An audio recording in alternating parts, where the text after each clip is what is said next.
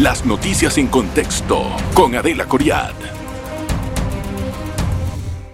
Me da mucho gusto saludarle. Hoy vamos a conversar acerca de los desafíos de la Corte Suprema de Justicia en este nuevo periodo que se renueva la Junta Directiva de esta institución.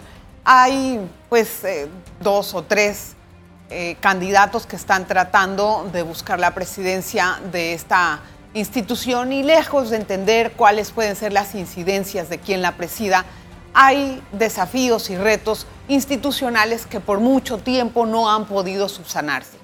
Uno de ellos, por ejemplo, es la percepción de si hay o no justicia en el país. Otro es la mora judicial. Y también entender que si hay justicia en el país, ¿para quiénes son? Si es para una casta especial, como se dice por ahí, o es para los hijos de la cocinera. A mí no me gusta utilizar ese término realmente, porque es una situación de que todos somos panameños y todos debemos de vernos iguales ante la ley. Vamos a analizar también cuáles son los retos que va a tener esta institución con el presupuesto que tienen, un presupuesto que debe de ser bastante abundante, de 380 millones de dólares aproximadamente, que no sufrió recortes en, en la pasada en, la pasada, en el pasado análisis del Ministerio de Economía y Finanzas. Para esto nos va a ayudar el ex fiscal de Ambiente, Giovanni Olmos, también abogado, a quien recibo con muchísimo gusto. Gracias, licenciado, bienvenido. Buenas, Adela, Gloria, al programa Contexto, muchas gracias por la invitación. Al contrario, bienvenido. Eh, vamos a tratar de ver cuáles son las posibilidades de que este, eh, la próxima semana se elija o se reelija la licenciada María Eugenia López, la actual presidenta. ¿Usted cómo analiza esa, esas candidaturas? Está también Arrocha y Vázquez, hay que decirlo. Bueno, eh, María Eugenia ha hecho una gran labor eh, en esta reciente fallo de la Corte del contrato minero. Ha sido una labor titánica en declarar sesión permanente. Es bien importante. Yo pienso que con los desafíos del Estado y el desafío del país, del, del sistema judicial, no estaría mal que ella repita, pero no, tampoco estaría mal que renuevan las filas de la Junta Directiva de la Corte, porque también en esa Junta Directiva hay prominentes magistrados de la Corte que han promovido, por ejemplo, el, Código de Procedimiento de Enjuiciamiento Civil, por ejemplo, que son temas nuevos y que son un reto para el 2024. Es decir, ¿quién más que la persona que encabezó ese, ese cambio del Código de Procedimiento Civil es sería una persona idónea para llevar a cabo ese adelanto. Hay otros retos, Adela, como la digitalización de los expedientes, la formación de los recursos humanos, la sede judicial. Tenemos que tener una instalación de una estructura más adecuada para los abogados litigantes, para los servidores judiciales, para el mismo usuario, de las personas que van a los juzgados de garantía, para las personas que son detenidas. Se necesita una ciudad judicial. Pero son, son cosas importantes, ¿no? No, eh, la capacidad de demanda judicial, Adela, ha sobrepasado las estructuras del órgano judicial. Y la ha sobrepasado porque ya hay una, la gente acude a los tribunales, acude a reclamar justicia y exigen tutela judicial efectiva. Mire, un ejemplo claro de lo del contrato minero. Vio la cantidad de gente que fue a la corte a exigir tutela judicial efectiva. Entonces, es un ejemplo. También muchos se animaron porque era la, cinco minutos de de, estar también en, un, en una posición interesante, de que yo fui y yo demandé. Claro. Don Giovanni, yo entiendo todo eso. Lo que yo quiero, eh, lo que me gustaría dejar más, más en claro es qué tanto de todo lo que me está diciendo usted se puede arreglar. Porque son problemas de arrastre. Usted me está hablando de la mora judicial. Estábamos hablando de un problema que tiene años de años, que no importa quién suba, como que queda ahí en el, en el olvido, no se atiende este tipo de problemas. ¿Cómo podemos, además que dicen que se ha reducido la mora, no ha podido subsanarse y hay mucha gente que ve que las audiencias en el sistema penal acusatorio que iban a ser más rápidas, se reprograman para un año, dos años, por la falta de personal y el equipo, infraestructura. Por eso que yo siento que la renovación de la Junta Directiva, con, la, con las mismas figuras o otra que esté de la misma Junta Directiva, que es lo que veo que, que están aspirando, le daría continuidad a este proceso de descongestionamiento de los procesos que bajó la mora. Ya usted dio un indicador, ha bajado la mora. Entonces, esta renovación, ya sea que se mantenga la presidenta de la Corte o cualquier otro, por ejemplo, el magistrado Olmedo Barrocho, aquel que le encabezó la, reforma del Código de Procedimiento Civil, sería de gran ayuda para que esto baje. Además de eso, mejorar el sistema de atención a los ciudadanos y ciudadanas en el sistema penal acusatorio, reforzar los jueces de garantía, reforzar al personal subalterno que están, mire Adela, están súper recargados de trabajo los jueces de garantía y con el personal subalterno. Y es necesario también la digitalización, la automatización de las notificaciones que sean más oportunas. ¿Y usted cree que hay intención de que se digitalicen los procesos? Porque digitalizar significa transparencia. ¿Estamos dispuestos a otorgarle esa transparencia a la ciudadanía? Eh, pienso que sí, pienso que es un acceso rápido, es un acceso rápido a la persona de tener acceso al proceso, pero eso también garantiza la transparencia. ¿Por qué?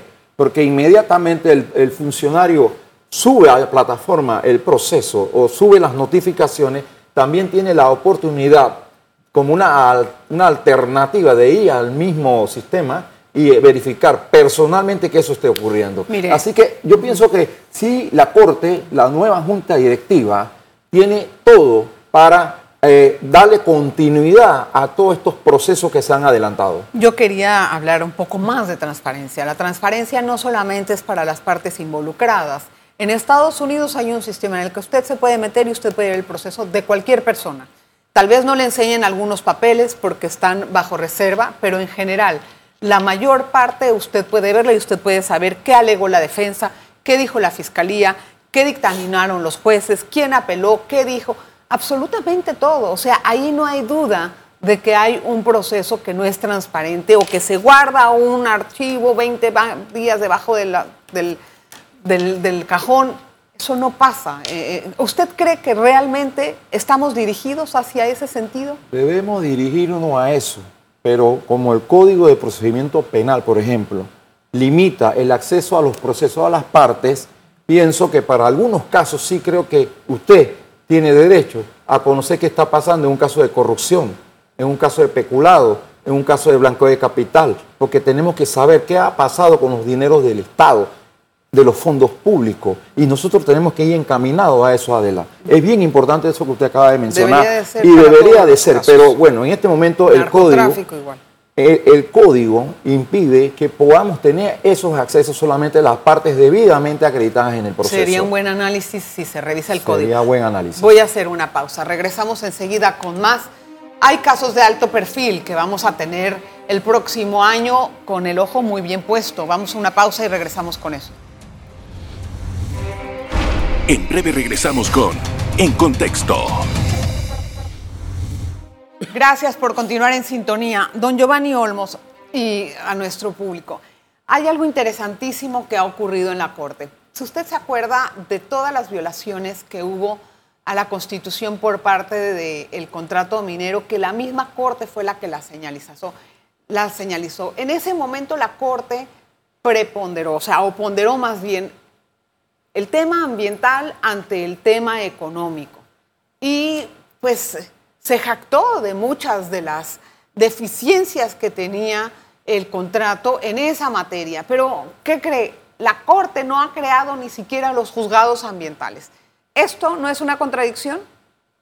Me pregunto. Sí, el fallo de la Corte es inédito, muy importante, elevó la categoría del Acuerdo de Escazú, elevó la importancia de los derechos humanos y elevó la importancia de la participación ciudadana, pero es algo que también, después de este fallo, la Corte tiene que asumir con responsabilidad. La nueva Junta Directiva debe sentarse a analizar la creación de los tribunales que ya datan del año 98, Desde el año 98 se habla de los tribunales ambientales y no se ha hecho. ¿Y por qué no, se, ha hecho? Porque no le dan el presupuesto para la instalación de los tribunales. Ya de hace tres años, cuatro años, vengo trabajando con algunos diputados de la Asamblea la promoción del Tribunal Administrativo Ambiental vinculado al Acuerdo de Escazú.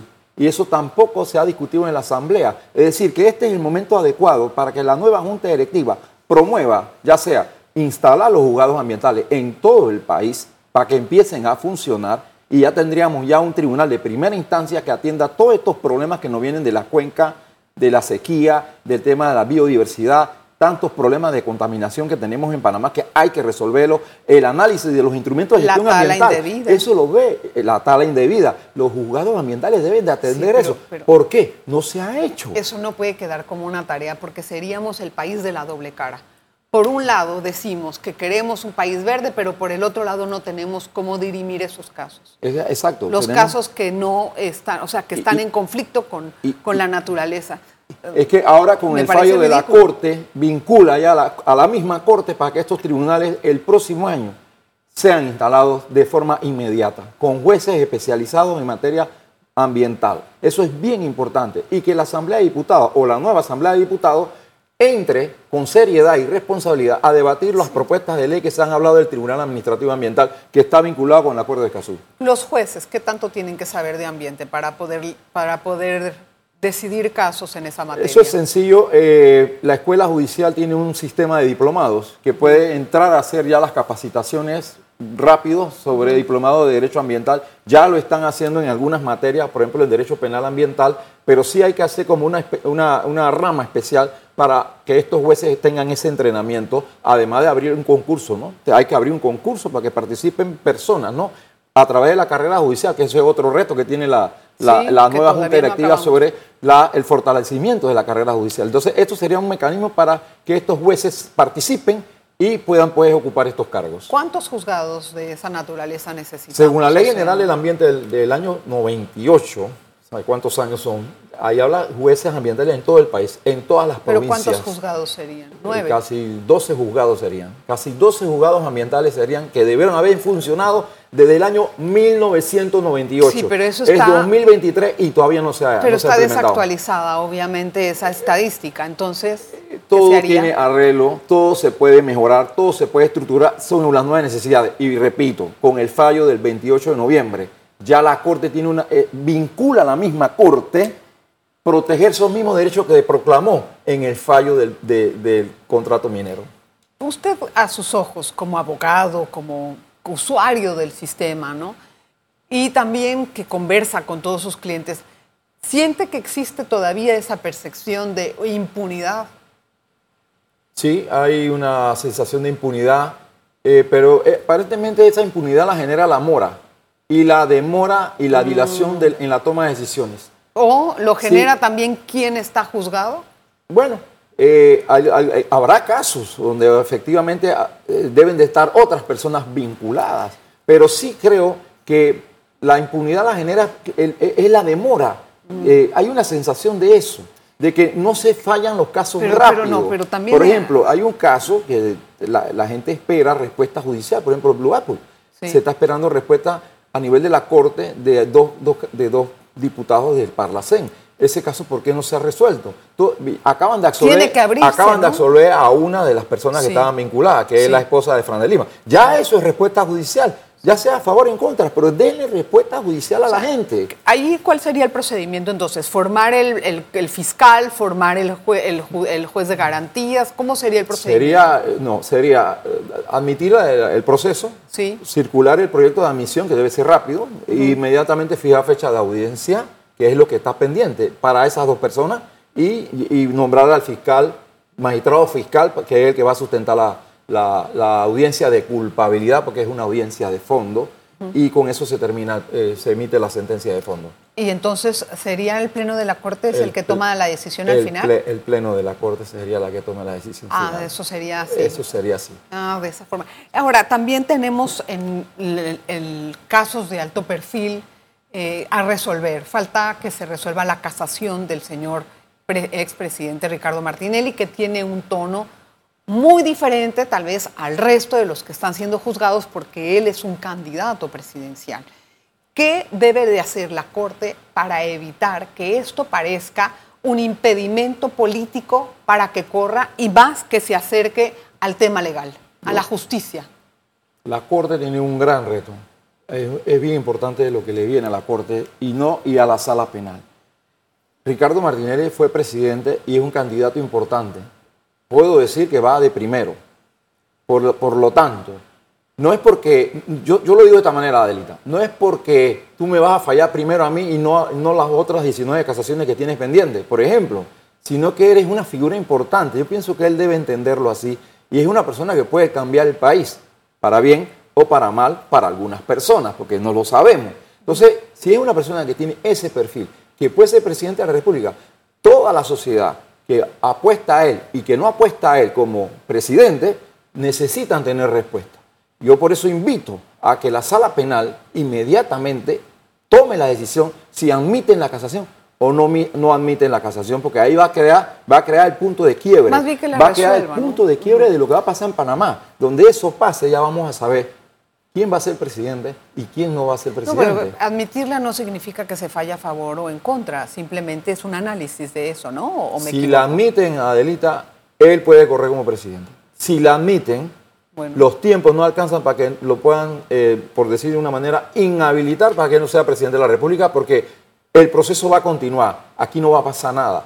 Si, la, si los tres magistrados admiten la casación, el proceso va a continuar. Él no lo va a parar. Eso sí, si gana el candidato y es presidente y toma posesión, la competencia ya no la va a tener la sala penal de la Corte, la va a tener el Pleno de la Asamblea de Diputados que van a asumir la función jurisdiccional para juzgar al presidente de la República en razón de ese caso. Qué interesante. Quiero, quiero ahondar un poquito más acerca de esto, pero después de la pausa no se vaya. En breve regresamos con En Contexto. Gracias por continuar en sintonía. Antes de la pausa teníamos un escenario hipotético de qué es lo que puede pasar con el tema de casación del expresidente Ricardo Martinelli. Em, si la Corte, digamos, no lo admite, ya está todo claro. Ok, ese es un escenario que dice no y se, se pone en firme el fallo del segundo tribunal. Bien, nada más para entender los conceptos. Si no pasa nada hasta que pase el año, ¿no? que no sabemos si lo admite o no lo admite, queda en pausa. ¿Ya él queda como candidato en firme o es que todavía puede haber un impedimento de que Sí, sí tengo entendido que puede haber impedimento de que él corra si la Corte falla en su contra, eso es lógico. La inhabilitación sí. en firme es cuando se decreta cosa jugada. Bien. Y eso ocurre cuando regresa al juzgado. ¿Ya? Si la Corte admite la casación, él todavía no es persona condenada, él todavía no es persona inhabilitada. Es decir, que puede correr para presidente. Hasta que resuelvan el recurso. Hasta cuando el tribunal competente, en este caso provisionalmente, porque todavía no se sabe qué va a pasar en mayo, va a ser la sala penal de la Corte. Es decir, que hoy, hasta mayo, si no hay un pronunciamiento de admisión o no admisión, él puede correr como presidente de la República de Panamá. Nada lo impide. La única forma que lo impediría fuera que la sala penal de la Corte, por ejemplo, hoy o mañana, diga, no admito la casación. No admito la casación significa entonces que no admiten el recurso extraordinario de casación y lo regresan al tribunal, al juzgado liquidador. Ahí fijan los edictos, emiten las órdenes y queda debidamente ejecutoriada la sentencia. Es ahí, a partir de ese momento, puede ser mediados de enero, inicio de febrero, que pueda ocurrir esa circunstancia puntual si no lo admiten. Si la admiten, Adelita, ya cambia el escenario. Ahí está el punto de quiebre. ¿Cuánto tiempo podría tardar la Corte o la Sala Penal en resolver un recurso como esos? Si el señor Ricardo Martinelli gana las elecciones de mayo, no va, a, no va a alcanzar el tiempo para que la Sala Penal de la Corte resuelva el fondo de la casación. No, pero entonces antes de mayo no lo resuelven, dice usted. Si admiten, sí. no creo. Está muy difícil que se den los tiempos. Está muy difícil porque tienen otras causas pendientes. Hay que correr el traslado del procurador, Viene la fecha de audiencia, que fija fecha de audiencia, que yo debo suponer que va a ser después de mayo del 2024. ¿Fecha de audiencia de qué? De fondo, porque ahí también se celebra audiencia. De ah. fondo para así ah, por la casación, tienes razón. exacto, y a veces se casa o no se casa la sentencia de segunda instancia. Entonces, si gana el presidente Ricardo, si gana las elecciones el señor Ricardo Martínez Liberrocal, entonces cambia la competencia, cambia la competencia inmediatamente, porque los tiempos van a decir, espérate, ya gané, tú no puedes seguir jugándome, el que me, tiene que jugar a mí es el Pleno de la Asamblea de Diputados. Y ahí vamos a ver cuál es el escenario de composición de esa Asamblea. Yo creo que no es judicial, ya es político. Claro. Ahí se pierde lo judicial. Pero entonces me quedé con una duda. Usted dice que va a ser muy difícil que ellos puedan fallar o hacer todo el proceso de casación. Si admiten. si admiten, antes de mayo. Así es. ¿Por qué? Hablando de una persona importante, como dice usted, ¿eso no toma en cuenta el procedimiento o también se vuelve un asunto político? Puede ser una estrategia de la sala penal si admite de no fijar la audiencia de fondo antes del 5 de mayo y igualmente no fallar antes del 5 de mayo. Puede, puede ser una estrategia de la sala penal de la Corte, porque esto nada más lo decide las tres magistradas de la sala penal de la Corte y puede darse esa circunstancia. Y es mejor decir, como ya admití y vienen los plazos de, la- del de correr traslado al Procurador General de la Nación para luego entonces fijar la fecha de audiencia y ocurrido todo eso, a esperar para que falle no el- la sala penal, sino que falle el Pleno de la Asamblea de Diputados si gana Ricardo Martinelli. Sí, pero hay que tener en cuenta algo. Para evitar que esto se vea entonces como un enjuiciamiento político, ya que están muy cerca las elecciones, la Corte debería de tener procesos un poquito más transparentes o claros, o cómo podríamos también eh, en ese sentido sacar o despejar cualquier sospecha de que esto pueda volverse de esa manera, a pesar de que ya hay dos instancias que han condenado al señor expresidente. Sería un gran reto del Pleno de la Corte, por eso que la renovación de la Junta Directiva sería bueno, porque una de las integrantes de la Sala Penal es el actual presidente de la Corte, y eso también garantizaría la imparcialidad en ese caso. Sería extraordinario. Que él la declara su Exacto, enemiga. sería extraordinario, entonces, que si admiten el fa- eh, La casación. la casación, que ellos puedan hacer todo antes del 5 de mayo. A mi, de, de mi humilde expertise, muy humilde, yo no lo veo. Mira qué interesante. Ese es un nuevo panorama. Ahora, por otra parte, pasando a otro tema también. En el caso de New Business también hay que recibir al empresario Ochi que tiene que ser extraditado. Una vez que sea extraditado, ¿quién lo juzga? El juzgado tercero el juzgado liquidador tercero. le Allí corresponde ya cambio. terminar esa parte del proceso. En el caso Blue Apple ya lo hemos hablado. En el caso de Brecht, este es un caso sumamente importante para Panamá a nivel internacional, porque es el último país que ha hecho este tipo de análisis jurídico y que aún no ha determinado quién es culpable y quién es inocente, y que se ha pospuesto en dos ocasiones esta audiencia. ¿Qué expectativas hay para el caso Odebrecht? A mí es un indicador de que esa audiencia la hayan fijado para julio, en la audiencia julio de 15, fondo. sí. Es, muy, es un indicador. Porque Cuando, para mí cuando ese cambia caso, el gobierno, ¿no?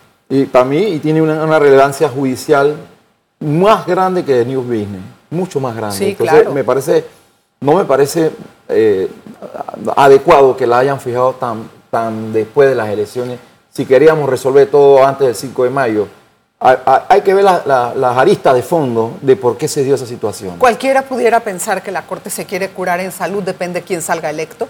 Hay dos expresidentes metidos en ese, en ese juicio. Cuando Está usted habla de la Corte, habla del órgano judicial y de la juez, sí. porque eso es competencia de la juez. Y la sí. Corte no debe inmiscuirse en lo que decida la juez. Y eso fue una decisión de la juez. Ok, pero puede ser que se cure en salud o por qué se fija hasta, hasta julio. No había fecha antes. Eh, es que por eso que eh, tenemos la misma curiosidad. Ah. ¿Por qué se fijó tan, tan lejos cuando debió haberse fijado en estos términos para salir de esa audiencia como lo, hizo, lo hicieron en el caso Blue Apple y como lo hicieron en New Business? ¿Hay expectativas de que se celebre un juicio justo? ¿Usted qué dice? En Hasta primera ahora, instancia. lo poco que sé, pienso que sí puede hacer un juicio adecuado y va a depender de, de las argumentaciones de las partes. Nos faltó hablar del Código Civil y su implementación, pero no- yo quiero invitarlo en otra ocasión para que nos dé una amplia explicación acerca de ese tema, porque también en los juzgados de familia creo que se debe de ahondar un poquito más en la actuación de los jueces. Hemos tenido muchas quejas también por la forma en cómo se manejan las moras, etcétera.